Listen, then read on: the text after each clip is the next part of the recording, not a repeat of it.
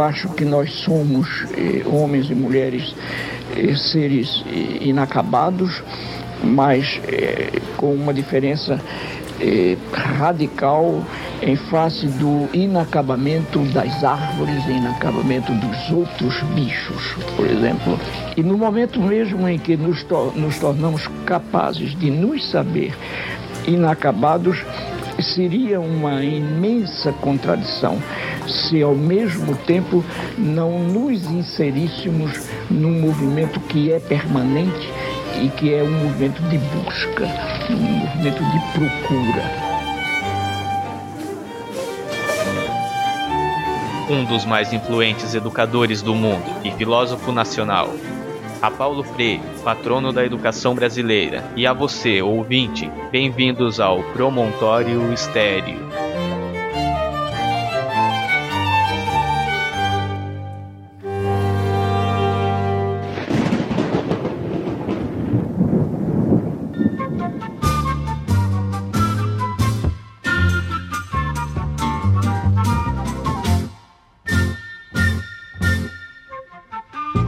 19 de setembro de 1921, nasce, em Recife, Paulo Regulus Neves Freire, filho do capitão da Polícia Militar de Pernambuco, Joaquim Freire, e de Deltrudes Freire.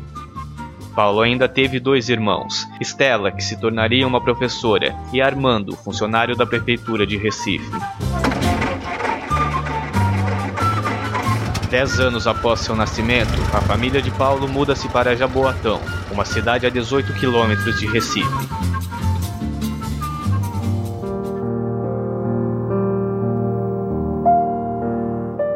Volta desta época, Freire perdera o pai e passara certa dificuldade por conta da depressão de 1929, além de presenciar o sofrimento de sua mãe para sustentar os filhos. Em Jaboatão, Paulo conclui a escola primária.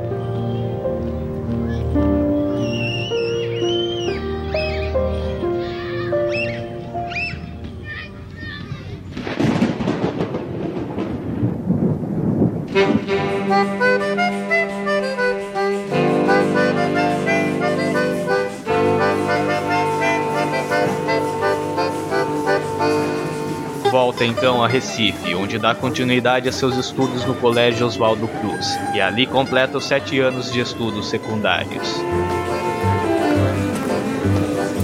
Aos 22 anos, Paulo Freire ingressa na Faculdade de Direito do Recife, opção que, segundo ele, se oferecia dentro da área de humanas. Nesta época, não havia em Pernambuco formação superior de educador. Pouco tempo depois, Freire conhece Elza Maria Costa Oliveira, com quem se casa em 1940, e com ela teve cinco filhos: Maria Madalena, Maria Cristina, Maria de Fátima, Joaquim e Lutigardes. Era uma grande educadora e, e, que inclusive não acreditava que eu fosse outra coisa que não educador mesmo. Quer dizer, eu, eu me lembro de sonhos que eu andei tendo na minha mocidade de, de, de ser juiz de direito, de, de fazer uma carreira por aí, e ela, e ela me dizia rindo, apesar de todo o respeito que eu tenho pela magistratura, eu acho que você é mesmo um educador. Ainda nesta época, tornou-se professor de língua portuguesa do Colégio Oswaldo Cruz, que o acolheu na adolescência. Este trabalho, além de seu corpo frágil, fez com que o professor fosse poupado de ser convocado para lutar nos campos da Itália durante a Segunda Guerra Mundial.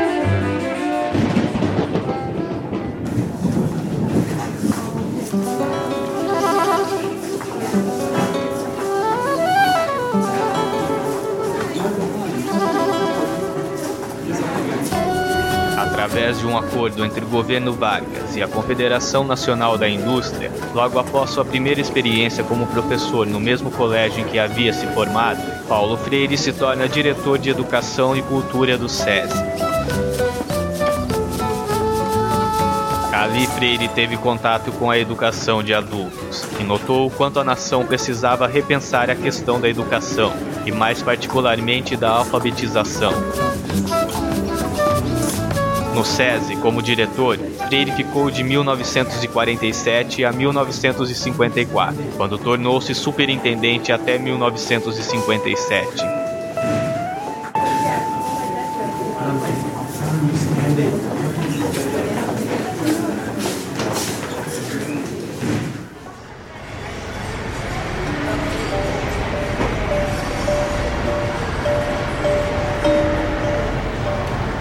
Segundo Congresso Nacional de Educação de Adultos, de julho de 1958, Paulo Freire, como relator da Comissão Regional de Pernambuco e autor do relatório A Educação de Adultos e as Populações Marginais, o Problema dos Mucambos, firmou-se como educador progressista.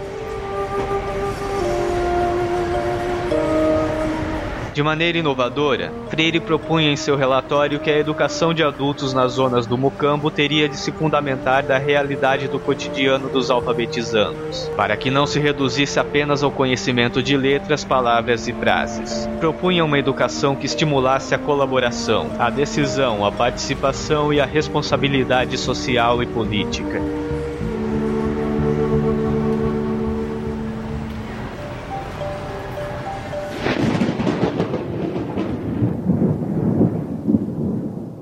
1959, Freire prestou concurso e obteve o título de doutor em Filosofia e História, defendendo a tese Educação e Atualidade Brasileira.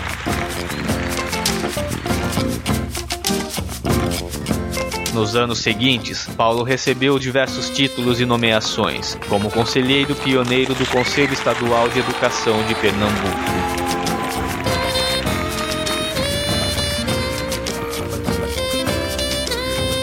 No decorrer dos anos 60, Freire engajou-se nos movimentos de educação popular, tempo em que foi um dos fundadores do movimento de cultura popular do Recife.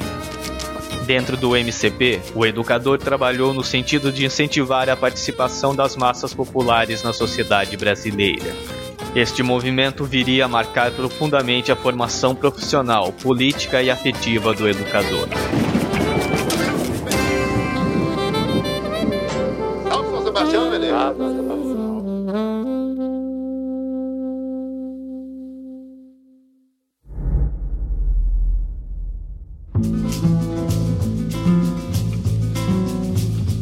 Convidado pelo recém-empossado ministro da Educação Paulo de Tarso Santos, do governo Goulart, para realizar uma campanha de alfabetização, nasce, sob coordenação de Freire, o Programa Nacional de Alfabetização, que tensionava alfabetizar e politizar 5 milhões de adultos.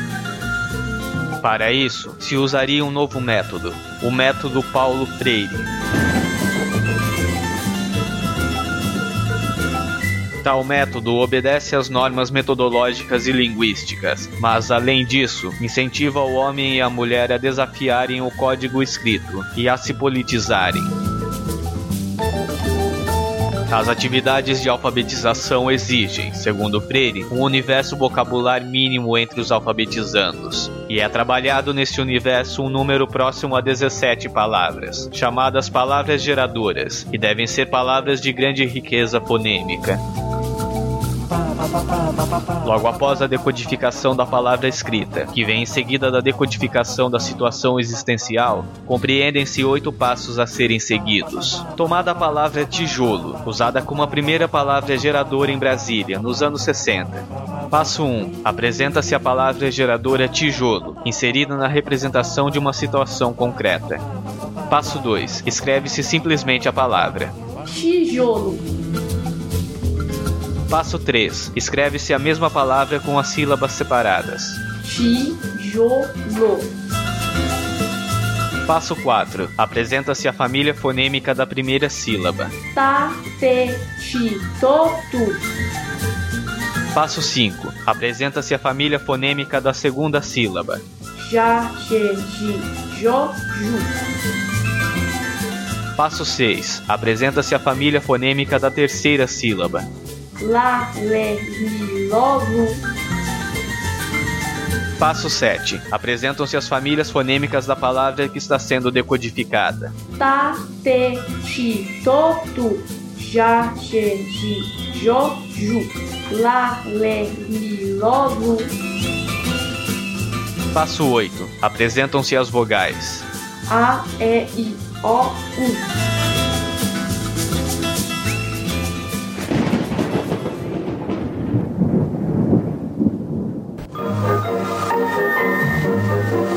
Angicos, uma pequena cidade no sertão do Rio Grande do Norte, à beira da antiga estrada de ferro, começaram uma revolução.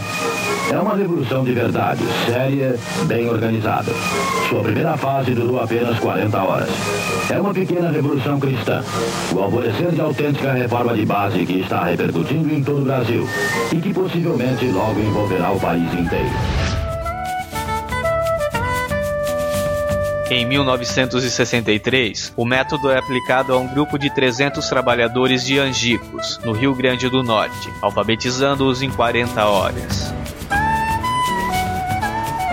Com o sucesso do método em Angicos, Paulo Freire consegue progressão nacional e pode, desta forma, dar continuidade aos planos do Programa Nacional de Educação.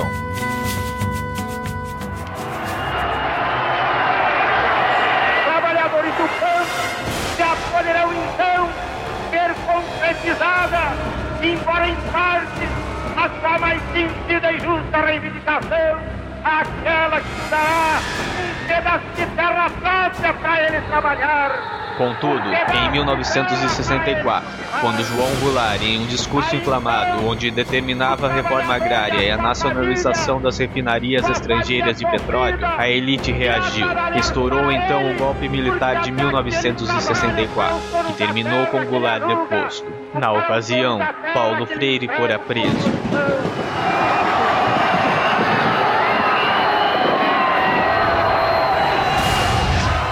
Um sargento e um soldado, cada um com uma metralhadora em cima de mim.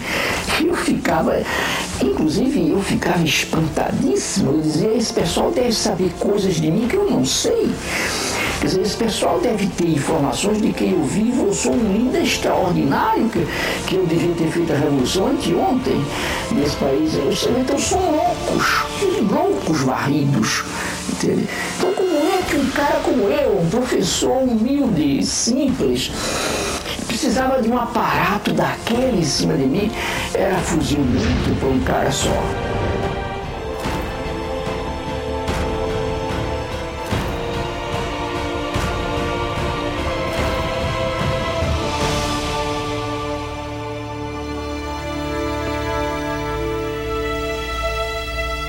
Durante este período, a esposa de Freire, Elsa, tivera que dar conta de sustentar a família, os cinco filhos, enquanto planejava uma fuga de Paulo para o exílio. Sem a Elsa no exílio, eh, dificilmente eu poderia estar falando como falo hoje. Quer dizer, a Elsa foi a força, eu, uma das grandes forças que eu tive, mesmo no tempo da cadeia. Trabalhei enormemente no, no exílio. Não? Por isso pude me preocupar com o Brasil.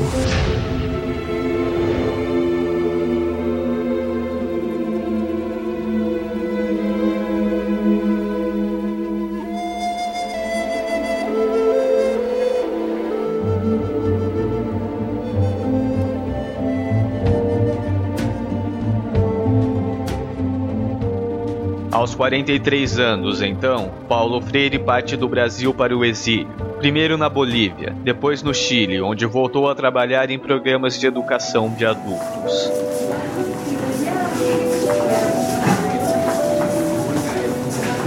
No exílio, Freire escreveu seu livro Pedagogia do Oprimido, onde apresenta o método Paulo Freire, que acaba se tornando a proposta pedagógica mais importante para o terceiro mundo.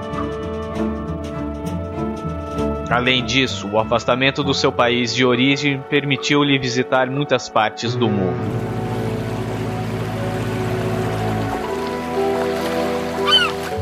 Dentre muitos lugares que visitou, Freire parte em 1969 para os Estados Unidos, onde foi convidado a trabalhar como professor na Universidade de Harvard. Já em 1970, o professor tornou-se o consultor da educação das igrejas em Genebra, na Suíça, onde trabalhou por 10 anos, viajando por muitos países do terceiro mundo, sobretudo na África. Assim, ajudou os países recém-independentes a sistematizarem seus sistemas de educação.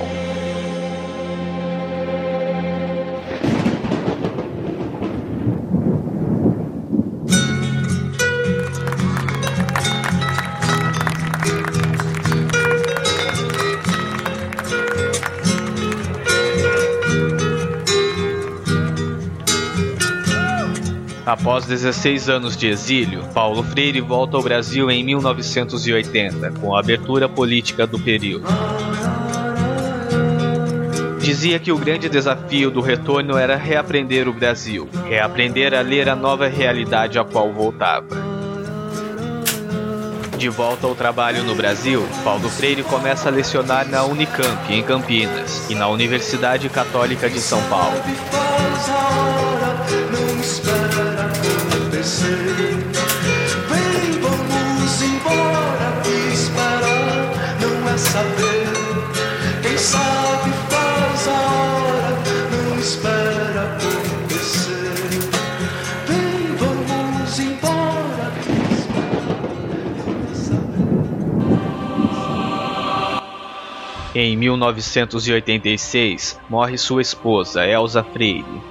Este acontecimento o marcou profundamente e minou seu otimismo e seus desejos vitais. 42 anos a gente viveu fundando uma vida de amor.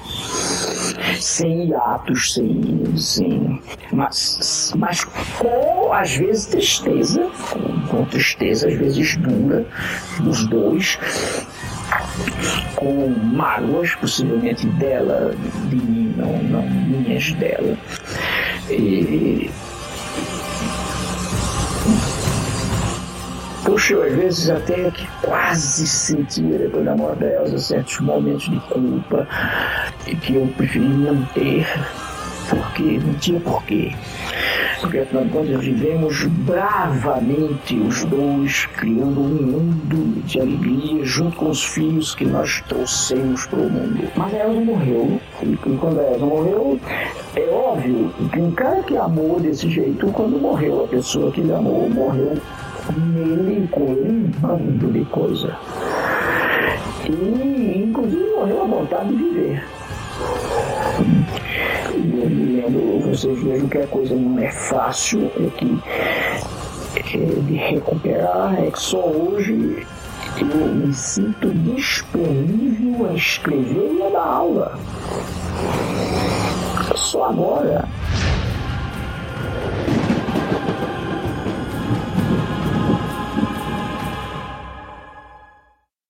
Ainda assim, Freire volta a se casar em 1988 com uma antiga amiga de sua família e ex-aluna chamada Ana Maria Araújo.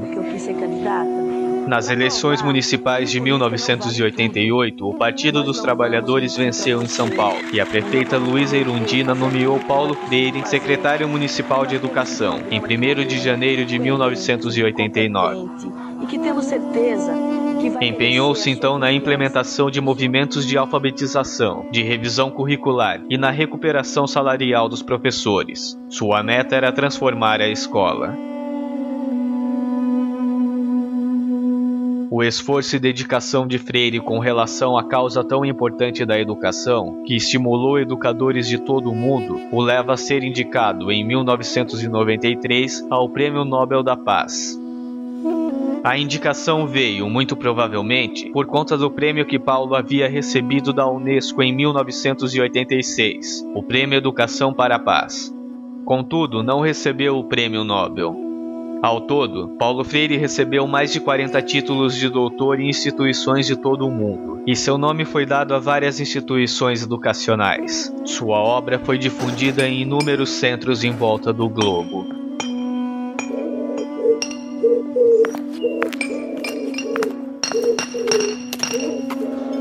Em sua homenagem, foi esculpida uma escultura em forma de banco em Estocolmo, na Suécia, onde o educador está ao lado de personalidades como Pablo Neruda e Mao Tse-tung.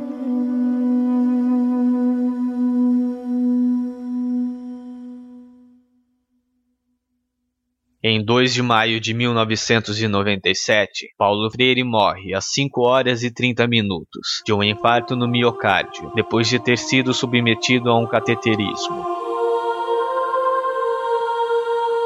Sua morte foi lamentada em todo o mundo, mas o legado do educador permanece vivo e sua memória ainda inspira aqueles que desejam melhorar a educação de maneira geral. Eu gostaria de ser lembrado como um sujeito que amou profundamente o mundo e as pessoas, os bichos, as árvores, as águas, a vida.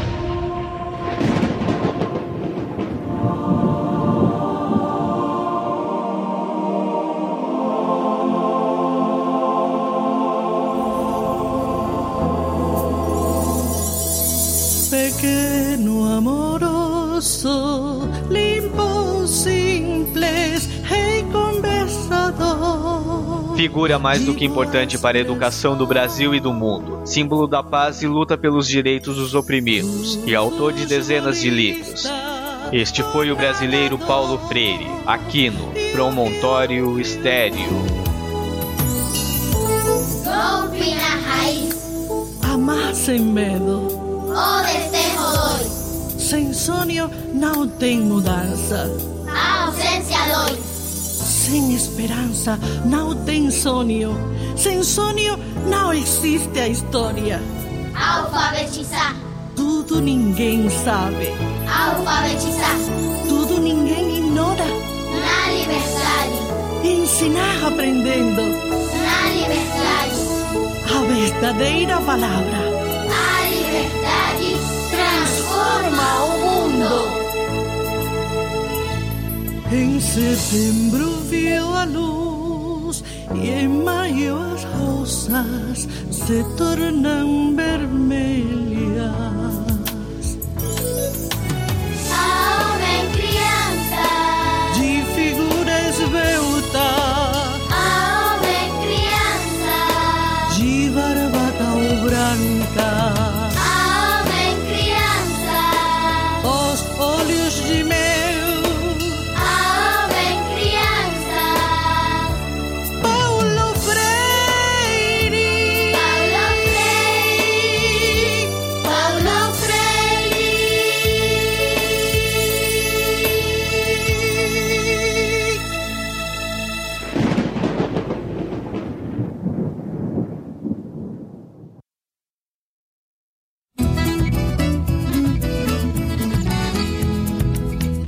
Olá, eu sou Fabrício Soares e você acaba de ouvir o episódio número 10 do podcast Promontório Estéreo sobre o educador Paulo Freire.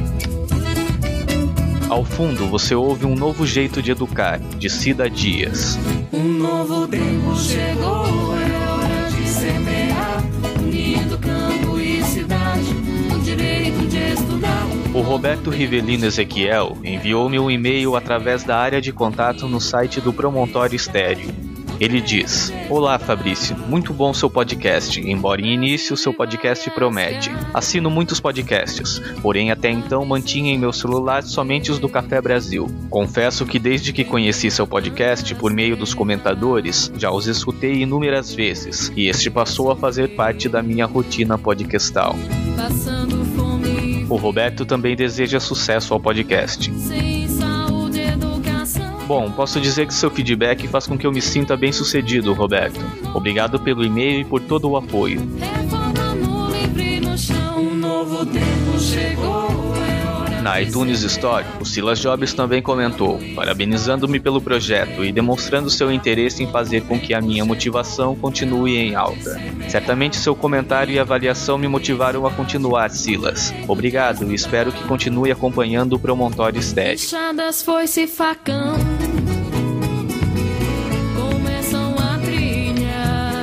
Quero agradecer também a toda a interação que tem ocorrido com os ouvintes nas redes sociais, bem como a você que ouve o podcast, mesmo sem se manifestar. Mas caso queira deixar um comentário, acesse promontoriostereo.com.br. Além dos posts com os episódios, onde há um espaço para comentários, você também encontrará o feed do podcast.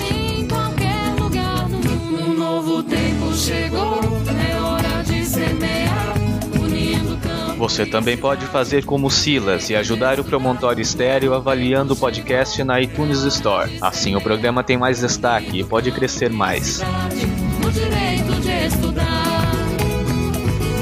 Brasil de várias caras. O Promontório Estéreo também está nas redes sociais. Curta a página do podcast no Facebook, é o facebook.com barra Promontório Estéreo. E siga no Twitter, é o arroba Promonte Estéreo. Caso queira dar uma opinião, fazer uma crítica, sugestão ou elogio, há ainda a opção de enviar um e-mail para promontorioestereo.gmail.com. Mas se preferir, pode ir até a seção de contato do site e deixar sua mensagem lá.